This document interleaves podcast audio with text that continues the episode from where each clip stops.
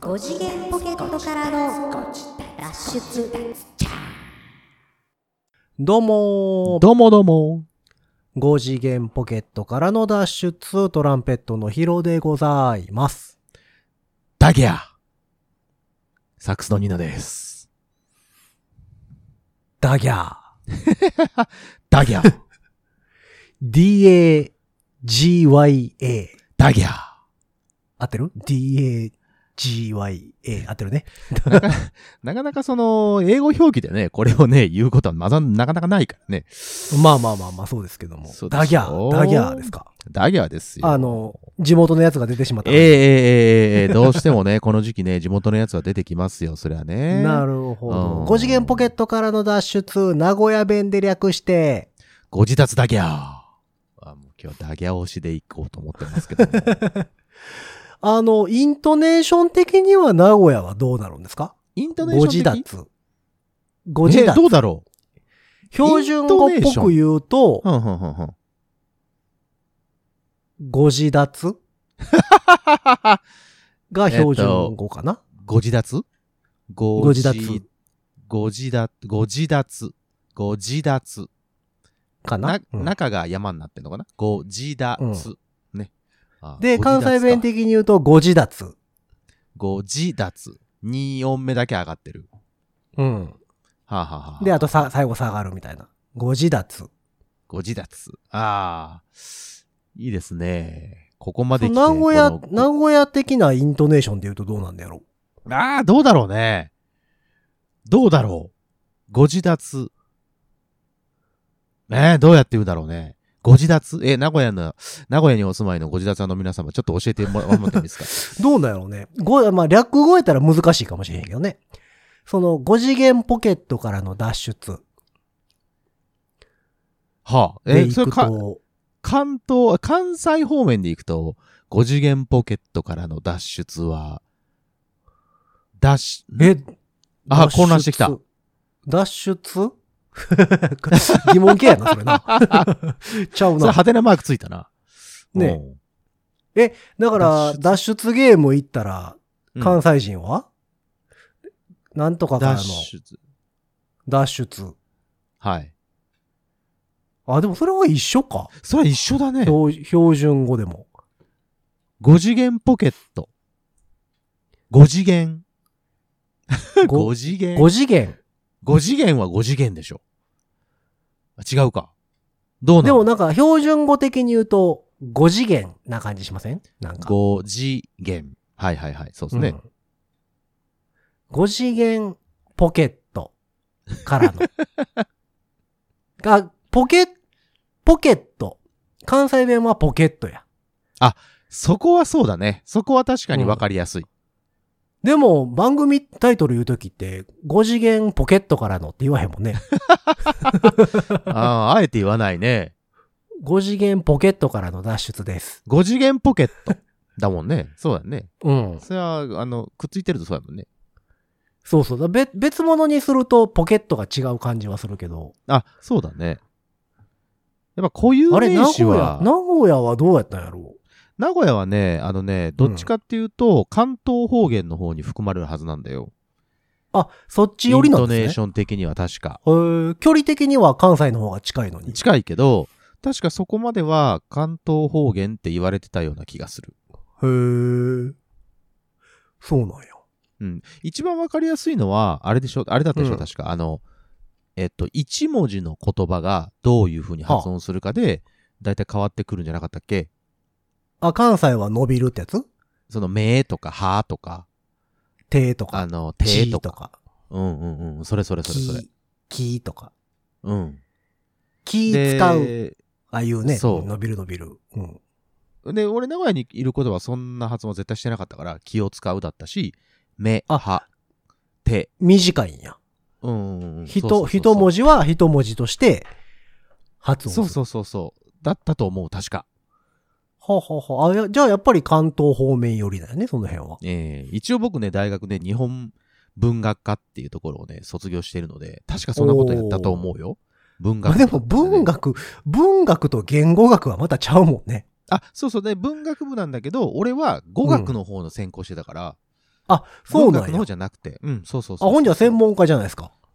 まあその、何方言のことはやってなかったから、どっちかはわか柳んな田いけど。国夫先生じゃないですか。柳田国夫って久しぶりに聞いたな。あ、違うわ。柳田国夫はアレンジャーか。え金田一光介先生か。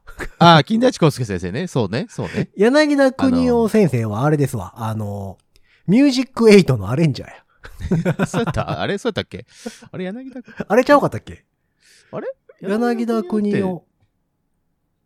あれあれそうだ ?M8、M8 のアレンジャーじゃないあれなんかち、あなんか今そうパッと出てきたけど。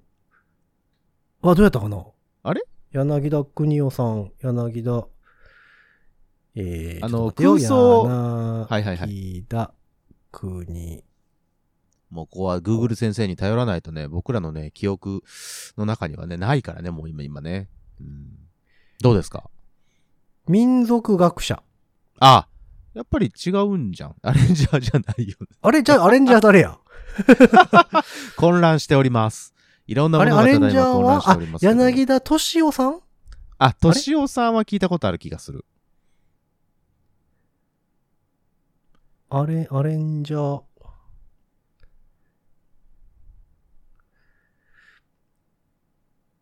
柳柳田。柳田。あ、わからん、出てけへん。あれ出て こない。嘘。えーっと、あれ、柳田さんじゃなかったっけよく見るの。え、そうミュージックエイトで。ミュージックエイトでようんうんうんうく。んあ、でもやっぱ柳田編曲って書いてあるな。ああ、そう。いや、ミュージックエイトはさ、だってよく柳田さんの名前を見た気がすんねんけど。えっとね。あ、えー違どうれだわ。山下邦俊さんや。あれ全然ちゃうや ん。やーしかあ合ってなれいや全ん。然ちゃうわ。あ、ど国うしたどうした国に引っ張られたんやね。あ、国をの国に引っから引っ張られた。はいはいはい。国俊さん。あ、国としさんね。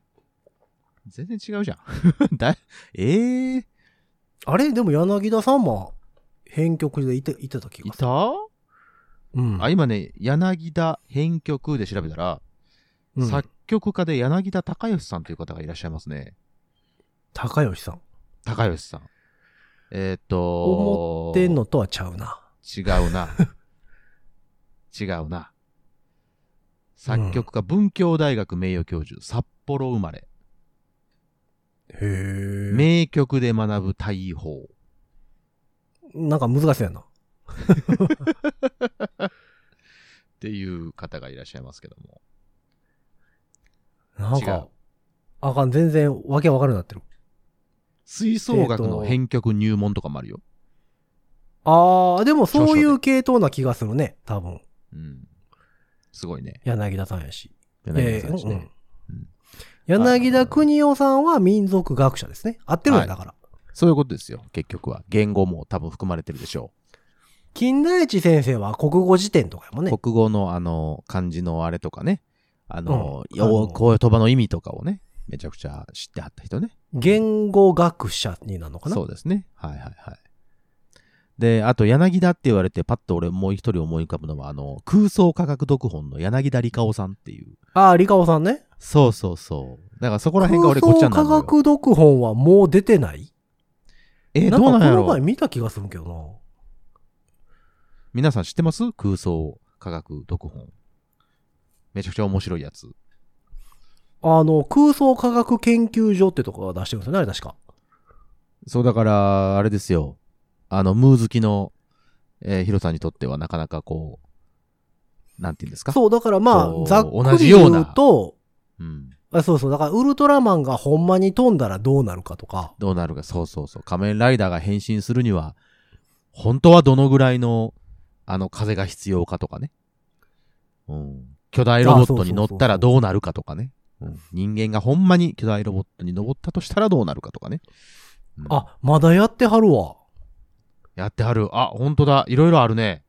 空すご想い科学研究所っていうホームページがあって、コラムみたいなの書いてはって、ね。あ、書いてあるえー書いてあ8る。月、8月4日に今夜放送、カール G さんの空飛ぶ家。風船が何個あれば家が浮くか計算したら驚きの数値が出た。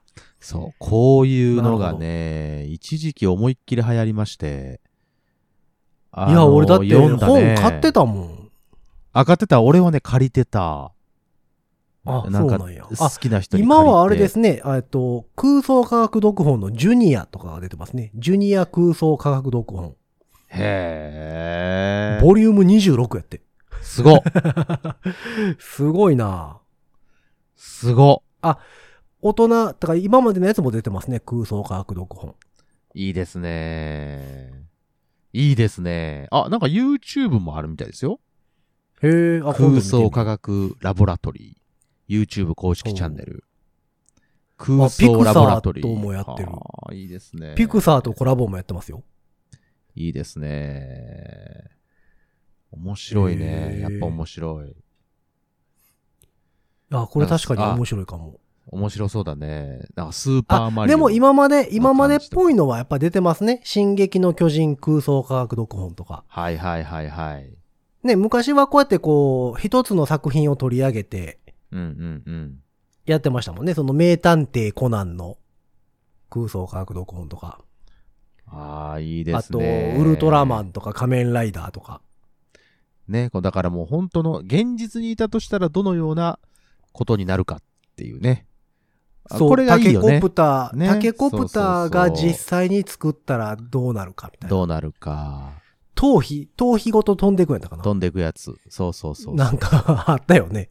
そうそうそうそう、うんあの、回転に耐えられるかっていうと耐えられないから、か体を動かすぐらいの、あそ、あそこの、なんていうの風を出そうと思ったら、頭皮ごと飛んでいくっていうのと、そうそうそう。あと、体に影響がないようにするためには、どのぐらいの長さにしなきゃいけないかっていうと、ビあル、そうそうそうそう何階建てのビルぐらいの、あの、シャフトというか、あの、高さが必要やから、えーっと、それをこう、4次元ポケットにしまうにしても、うんものすごい大変だっていうね。ありましたね。 でも、あれってさ、それこそドローンとかがさ、出る前の話やもんはいはいはいはね、い僕らちっちゃい前頃のから話ですよ。そうですよ。前の話ですよ。その頃からずっとここういうことをやっては考えてはったとるいうね。かすごいですよ。う、もうなんやろ、すごい褒め言葉でアホやな。これだから、真面目にバカがやれるってすごいよね。本当にすごいよね。憧れる。え、だって、もう、だって、2、30年やってるわけでしょやってはるよ、やってはる、やってはる。すごいよなだからそれだけ逆に言うと、その、なんていうの著書になるぐらいの、えっ、と、作品がたくさん出てるってことでしょだから人間まあの空確かに想力っ確かてにすごいよね、そうなるとね。う。うんん。ありえない、まあ現柳田実リではあカりえオなさいことんも。はだって、リカオさん東大出身でしょあ、そうなのそうそうそ。そうこら辺の詳細は私よく知らないですが。そうなんですよ。なんか、東大出身なかなでか面白いな、あ塾かなんかやってたけど、塾赤字で潰れてどうのこうのみたいだった気がする。ああ、やっぱりそういう、そういう、なんていうの、逆境があってこその、今の形があるとかいいよね。とってもいいよね、なんかね。ね。うん。 95年から出してるみたいですね。ああ、そんなにうん。いいですあ、ね。現在は明治大学理工学部の兼任講師。そんなこともしたんだよ。じゃあ、ちゃんとした人じゃん。本当にちゃんとした人。え、リカオ、リカオって本名なんや。あ、そうなの芸名じゃない の本名なんですって。ああ、すごい、ね。すげえ。なもうなるべくして藤な川られてる、ね、球児くんみたいな。本当だ よ。もう野球やってるから良かったものの、みたいな、あるよね。そうよ。これ柳田理科オっちゅう名前で理科の点数悪かったら絶対いじめられてるやん。ああ、そういうのもあるんじゃない やっぱり。そういう、なんていうのそのプレッシャーのかけ方っていうのそういうところから、こういうことも来てるかもしれないね。うんいや素ー、晴らしすいごいですね。素晴らしいですうねん。うん。何の話やったっけ何の話だったっけ そうそうそうそう。あ言語やダギ言ャ語ーっつう話や。うんそうそうそううそんう。名古屋弁とかの話ですね。そうそうそうそう。そうか。で、名古屋弁は東京寄りなんですね。関東京寄りのは関ず東で寄すり。はい、そうです、そうです。なるほど。だからそうか関東、関東イントネーションのはずなのよ。だから俺も、あの、うん普通にもう関西に来て結構うん。経ちますが、人生半分以上こっちにいますが、うんあの、もともとが関東方言の人だから、いはいはいおかしい、おかしいのよ。妙な混ざりあーなるほ方どをねしてるみたいで、うん。うん。だからみえ、んなに言わせ実るとおかし家い。帰ったら、実家帰ったらどうなります戻、戻ります若干だけ戻る。なんか変な名古屋弁になるってことうーんでも、あの、本当うんに最近はほら、1日2日しか帰ってないから、もしこれが1あーまあ週まあね間帰りましたとうか、ん1ヶ月帰りましたっていうんだったら、もう、戻ることもあるんじゃない戻りそうだよ。もうちょっと名古屋っぽくなるかもしれそなうい、そうそうそうそうそうそう。うん。う。なるほど。この前帰った時そうはか、もう全然1日だけやったんで、1日も行ってないか半日ぐらいやったから、もう全然そういうこともなく、もう帰りはもう普通に関西弁で喋りながら帰ったからね。なるほどね。そうかそうか。いや、僕この前ね、久しぶりに名古屋行ったんですよ。ねそうそうそうそう。だからもうだからね、そうそうちょっとだけ仕事って言ってみたでんですけども。うん。仕どうだ事ったんでですか、名古屋。は。今回はね、えっと、大須おーす、いいにじ行ゃきないまでしすた。か。えー大須観音。大須観音。そうそうそうそう。大須観音、いいです大須観よ、音あとかそこは。えっと、商店街とかね。そうね、大須の商店街。うん。米表行きました、あとこの米表。あ、米表行って、え、米表の本店も大須ですかそうですよ。あ、そうなんや。商店街の中にあるはずですよ。ああ。え、でもね、大須に行って、まあ仕事で行ってるからさ、はい。結局その、まあライブハウスというか、現場に着いたら現場にしかおらんやん。まあまあまあ、大体はね。そんなに空き時間もないしね。そう、だからうろうろすることもなくなんですけど、はいはい。まあえっ、と、昼入りやったので、うんうん。まあ関西は朝、出発して車で行ってたんですけど。車で名古屋まで、大体4時間そうそうそう。かからないいぐやらいい。や、そんなかかんないですよ。3時間ぐらいですよ。 3時間ぐらい。いやいや、3時間もかからんな。2時間半ぐらいか。お大お須までやから。近いね。そうそう、途中まで新名神。そうか、新名神が通ってからね、意外とね、近いんだよね。そうそうそう、伊勢湾岸道経由の、ええーーそうねた縦に上がっていくうん。名古屋高速。で、そう、で名古屋高速昔はさその、あの、昔は名神しかなかったからさ、そうなのよ。一宮のあたりがね、結構混むのよ。そうそう、結構混んでて時間かかってましたけそうどよ、そうです、そうです。だ南にぐーって下ってから縦に最後上スがトるンっ感てじ。ね。ストンって上がる感じがね。あれすごいよね。新名神はすごいね。そうそやうりそよう。るでねね、えっと、うんどこやったかな新名神で鈴鹿越えた辺やったかなはあはあ。と、えっ、と、名古屋の、えー、降り口降りる手前ぐらい。はいはいはい。もう前見えへんぐらい雨降ってさ。あら。まだ、あれで した。あの、なんや、線状降水帯的な。そうそう、ちょうど、ちょうど線状降水帯が発生しやすかったみたいで、その辺あがら。。めっちゃ降ってて。名古屋もね、意外とね、あの、冬は雪がドカンって降ったりとかね、天候あまもあね、ね変わりやすいんだよね。うん。で、まあまあ、あのー着いてからは大丈夫やったんですけど、うん。雨は。久しぶりにその、前見えへんぐらいの雨の 中、走っていあって。ら、そうですか。そうそうそう。大須は、大須はし楽しんだんですか楽しんだんですかまあ、楽しんだって言っても、だから結局仕事で行ってるからさ、あら、そうですか。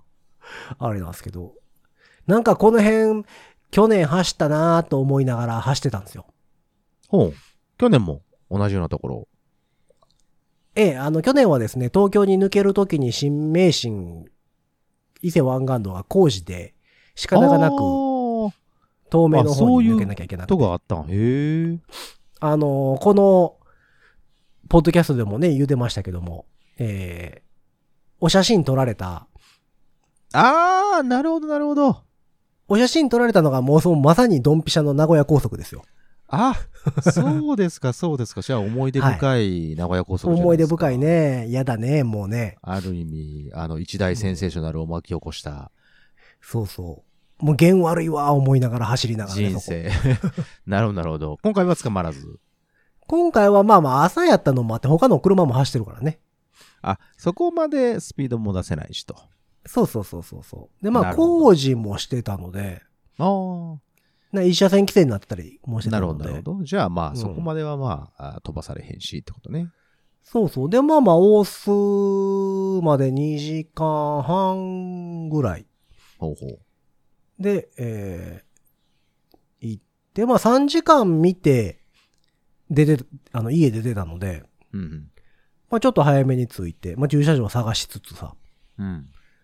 あの、その辺をくるっと回って、はあはあ車でね、うんどこがええかな思いながら。はいはい。まあ、言うてさ、繁華街、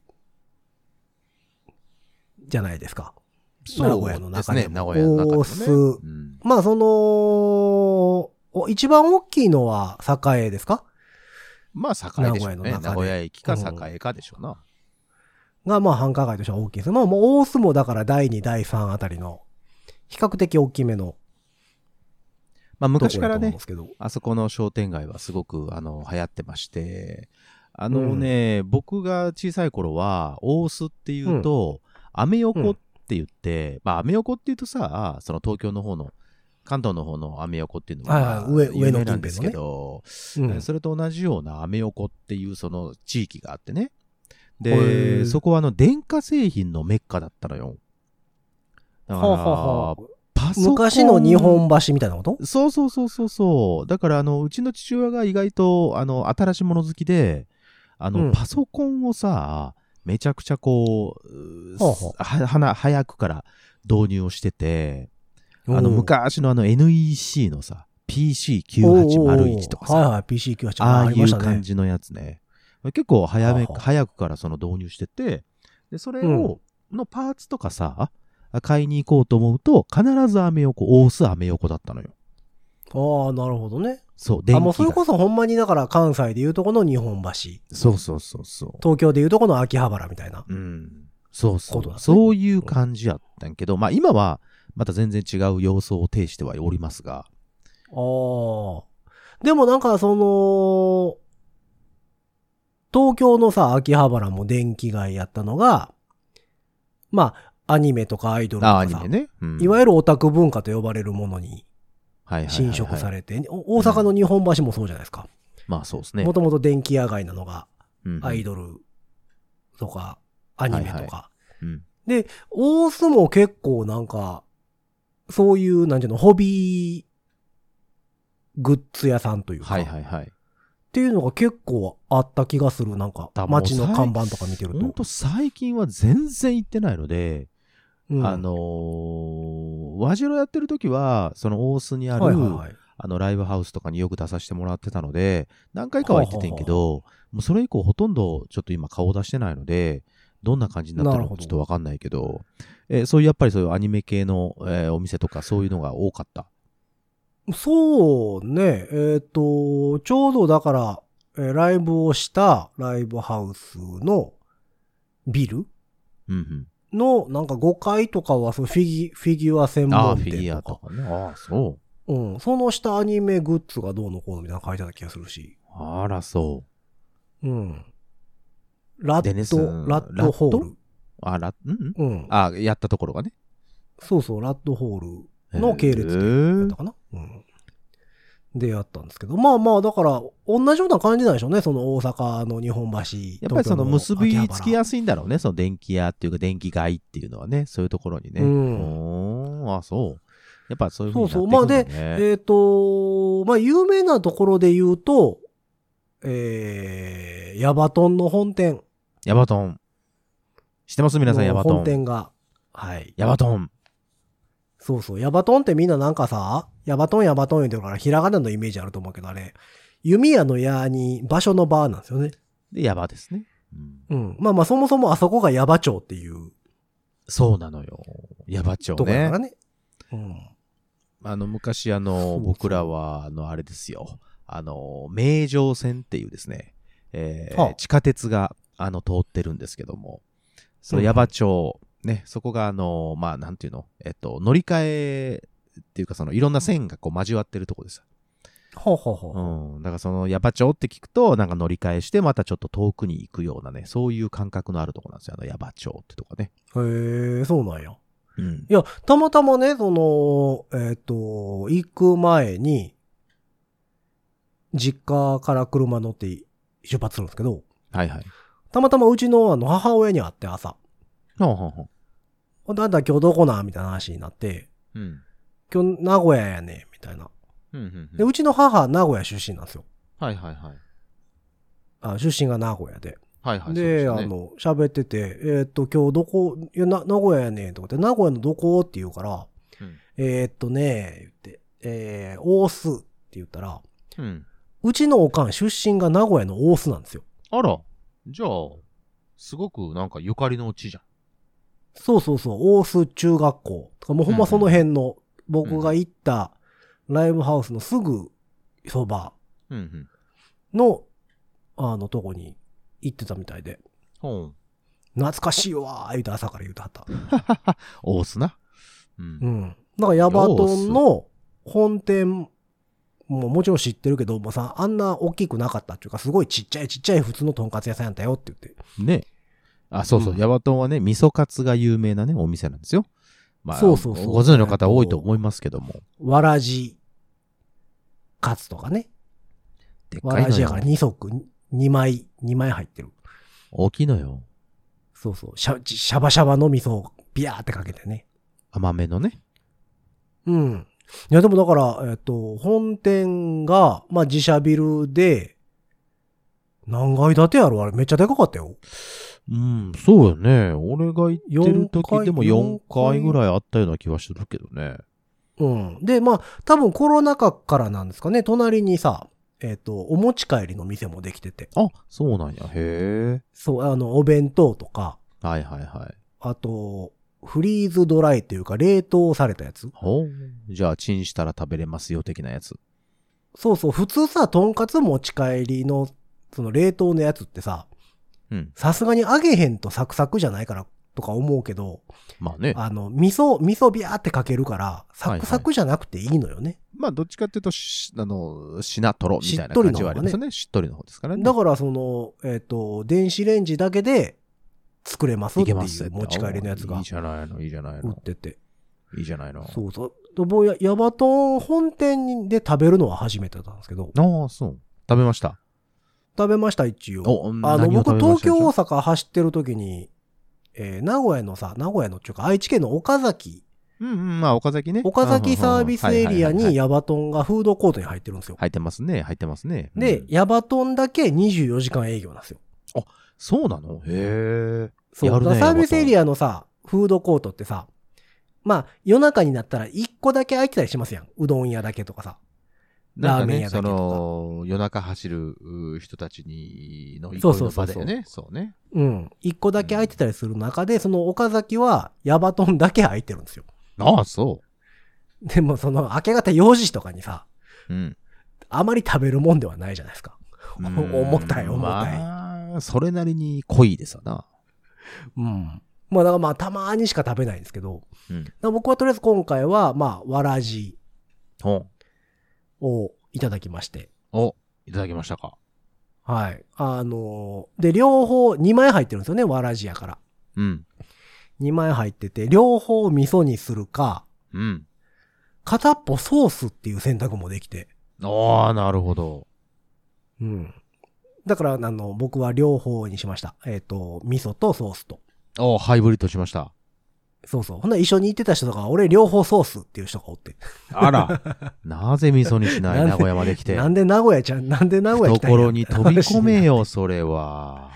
うん。懐飛びほ込んめで、あの、味噌別添えでください、言うてた。え。別添えはダメだって、煮込め煮込ませろいや、でも、ヤブトン煮一番美味しい込んだかんらでないからね、今。一番美味しいんだから、それが。うん。え、でも今、ヤバトン煮込んでないですよ。もあ煮込んう、出でない来の上がってきたカツに、かけるだけその場で、ジャーってかけるだけ。ダメ。だから多分そのもう時間的な問題なんやろね。めっちゃ混んでるからさ。あ、そう。うんいやー、まあ、ぜひともですね、煮込んだやつをですね、食べていただきたい。そう、だから12時入りで、現地やったのよ。うん。で、その現地がもう、ヤバトンの本店の道渡った向かいぐらいにあったので、ああ、じゃあすぐそこだね。そうそう、で、えっと、11時20分とか15分とかぐらいに現場近くに着いたのよ。ほうほうほう。ほな、まあ多分ヤバトンの本店まだ開いてなかったんでしょうね。うんうんうんもう道の角までビヤーしと並んでて。あら ー。もう すげえなあ思いながら。まあまあ連休中だったでしょだって。まあそうそうそう、3連休の最終日やったかなあ。そうやったらまあそうなるか。うん。いや、だからその、えーライブ終わってから、まあみんなで、まあ打ち上げがてら飯でも食うてから帰ろうかみたいな話になって、うんうん。でもさすがに3連休やからやバトン混んでるかなとかいう話をしてたら、まあそんなに混んでなくて、その時間まあは。まあ時間的にね。ああ、なるほど。ううん。ん。20分待ちぐらいだったかな。それでもだからまあ20分まあ待ち。うん。まあうん。まあええか言ってな。いいじゃないの。いいじゃだなかいらの。混んでたらまあ、じゃあまあ店に行くか言ってね。ああ、店ね。はい、台湾ラーメン店店。中華料理屋の、うん。えー、味に千人の千と書いて、店ね。店。店も有名よね。もうでも有名になってるよね。別、別にめっちゃ美味しいかと言われるとそうでもない気がするんやけど。そうですね。なんかあの、明け方まで開いてますやん、あそこって。俺ね、店はね、実は行ったことないんだよね。あの、辛いの俺苦手なので。あそうなんや。そうああ、そうね。な台辛いの湾苦手なそんだばよねとかそういうのが。。そう。有名よねちょっと辛めなんだよね。そうそうそうそでもなんかさ、名古屋で仕事の後打ち上げってなんか店のイメージがすごいあんねんけど。う。あ、そうなんかさ、名古屋っていうとさ、あの、あれあれ。あのー手羽先。山ちゃん。ああ、まあまあまあまあ。うん、まあ、酒とかも。山ちゃんもでも言うてさ、最近、最近ですやん。、あの酒とか あの酒とか飲むってなったらね。で、店はどっちかっていうと、そういう、なんていうの、ラーメンとかなので、飲んだ後締めみたいな、そういうイメージだったような気がするんだけどね。ああ、まあねう。ん。なんかでも、こう、まあ人数おってもさ、中華料理やかやからさ、まあ、なんとかなるまあか。円卓で座れるっていうのと、うんうん。その遅くまで空いてるっていうので、はあ、はあはあ、なんか、あ、とりあえず、行きましょうか、言って、店なるにほどしましょうか、みたいな話になることが多くて。えーあ、そう。うんそうか、そうか。でもなんかいつもさ、こう名古屋でライブとかして、誰かに連れてかれて店とか行くから、はいはいはいはい、あんま位置関係を知らなくてさ、ああ、まあそうなるよね。でもね。誰そう連れられることが多いよあね。だよね。確かにね。そう、あんなヤバトンのすぐそばにあるとは思ってなくて。まあまあ、そりゃそうですわ。あの辺がね、うん結構だからみんな、えっ、と、飲みに行く食べに行くうって言ったらあの辺がね、ちょうどね、いろんなお店があっていいんだよね。ね、そうよね。まあまあうん、あ僕も久しぶりに名古屋行きまして、まあ、あんまり、その名古屋感、まあヤバトン食べたぐら いが、名古屋なあれですけど、名古屋な感じね。はいはいはいはいはい。うん。で、またその、矢場町のその辺ってさ、はいはい高速降りてすぐなんですよ。そうそうそうなのよ。あそこね、高速の入り口ね、すぐなの。えそう便利なのよだから。帰、帰りもさ、すぐ高速乗りやシュッて乗っちゃうよ、あそこ。ん。だからもう何全然名古屋楽しんでないのよ。。まあね 行きしも高速降りたらすぐ現場やしさ。それこそだから帰名りし古屋もヤバトン食べてすぐ、あれやから。名古屋高速ができちゃったもんだからね、結構ね、入り口がね、多くなっちゃったのよ。昔はね、なかなかそういうとこそうよねなくて、あの、インターまで行くまでに、いろいろ、まあまあまあ、うん見ていけるというか、うんそういうことはたくさんあったんですけど。確かに。いや、だから僕もまあ、あ、名古屋ってそんなにさ、ちょこちょこ行くわけでは。まあ昔よく飯食いに行ってましたけど、店だけ栄、うん。おういいですあね、の号車で。ー、栄のさ、ガストービルって、ガストビル。があって、そこの地下に、白川っていう、白川あね。のうん。うなぎ屋さんがあんのよね。そうですよ。そこのひつまぶしが好きで。ね、あ の、お値段的にもそうね、意外とリーズナブルで、しかもしっかりと食べてそうそうう。そう。美味しいんす。ですよ、しかも、ね。で当時はまだそこまでさ、今、今ほどうなぎが高くなかったから、うんうん。なんかこう、大阪で仕事あった時に、ちょっと、飯食いに行こうかって言って行ったりしてたのよ。 2時間半かけて。うん。2時間ぐらいで着くからね、いい大です阪からやったら。いいですね。そうそう。やったりはしてたんですけど、あんまりこ素晴うらし、い。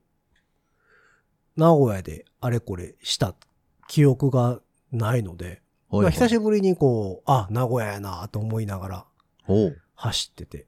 いいですね。まあ、ちっちゃい頃はね、うちの母親が、それこそ名古屋出身やから、うん。私のおばあちゃん、うん。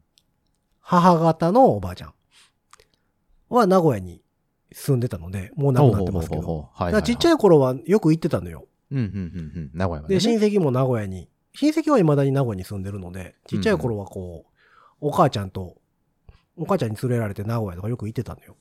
ほうほうほうほう。な、名鉄乗って、赤い名鉄ね。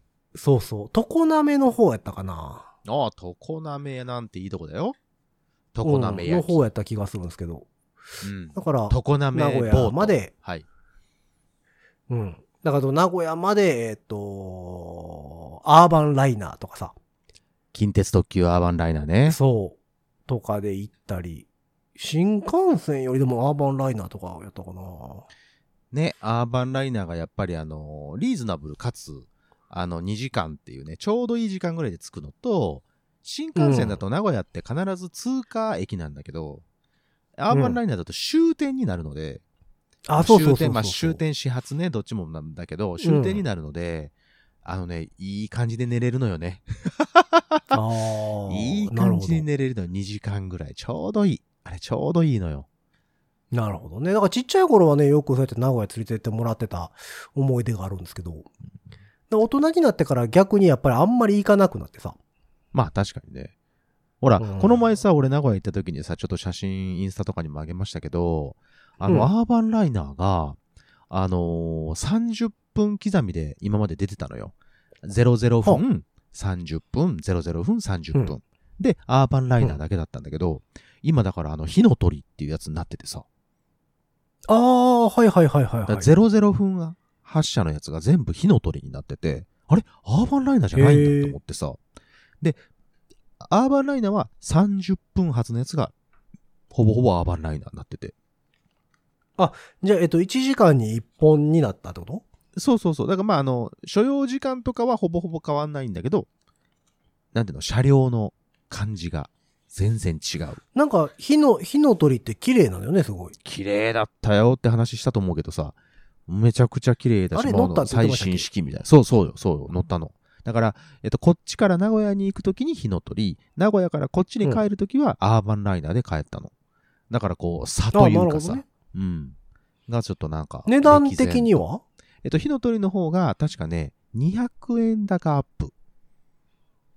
あ、だったとでもやっぱそんなもんなんや。うん。そう。それやったら火の鳥乗るわな。 200円かと思って、最初ちょっと渋ってんけど、まあでもしゃあないかと思って、00分で行こうと思って。したらね、綺麗、なる本ほ当どに綺麗だし、車両もでかいしね。うん。快なん適か。両方乗ってみたら、200円やったらもうこっち乗ろうってなる感じすな。る。なるね。なだるかほどら、そうアーバンライナーっていう言葉がなくなっていくんじゃないかなと思って、ちょっとね、全部火の鳥にとって変わるんちゃうかなと思ってね。ああなんーか、なんか時代だなっていうふうに思いましたけどね。今、だから今は30分、うん何、交代でね。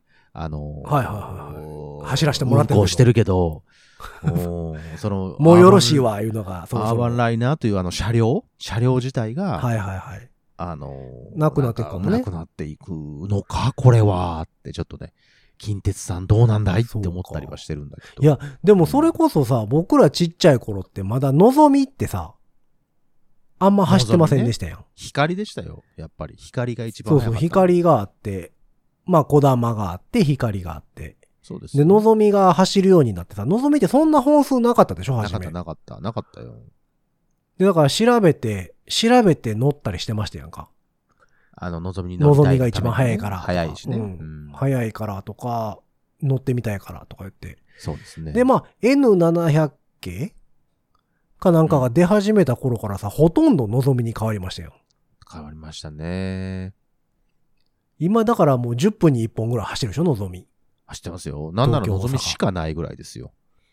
うん。だから、ああいう風に、だから火の鳥ばっかりになるかもしれんしね。そうそうそう、そうなの。だからね、近鉄、ね、またその名古屋あーに行く人、名古屋からこちら側に来る方、えーそうねよかったらですね、ちょっと見比べてもらってですね、火の鳥アーバンライえナー。っと、火の鳥とアーバンライナーは、止まる駅はえ、トモロ駅はね、一緒一緒だと思うよ。うん。あ、じ一ゃあもう緒だと思う。単純に車両が新しくなったってことそう。まあ、その、そうかなんだ、そその、えっ、と、時間帯によっては、なんだ、伊勢伊勢とかあの辺に泊まりますよとか、その、何個かあるはずだけど、まあ、その辺はちょっと僕もそこまで詳しくはないですが、大ではきくまああ分のけて光2つになっとちゃったね。ひ光と望みほどの差はないうん。さあないと思う。うん。なるほそど。うなんない、そうなんない。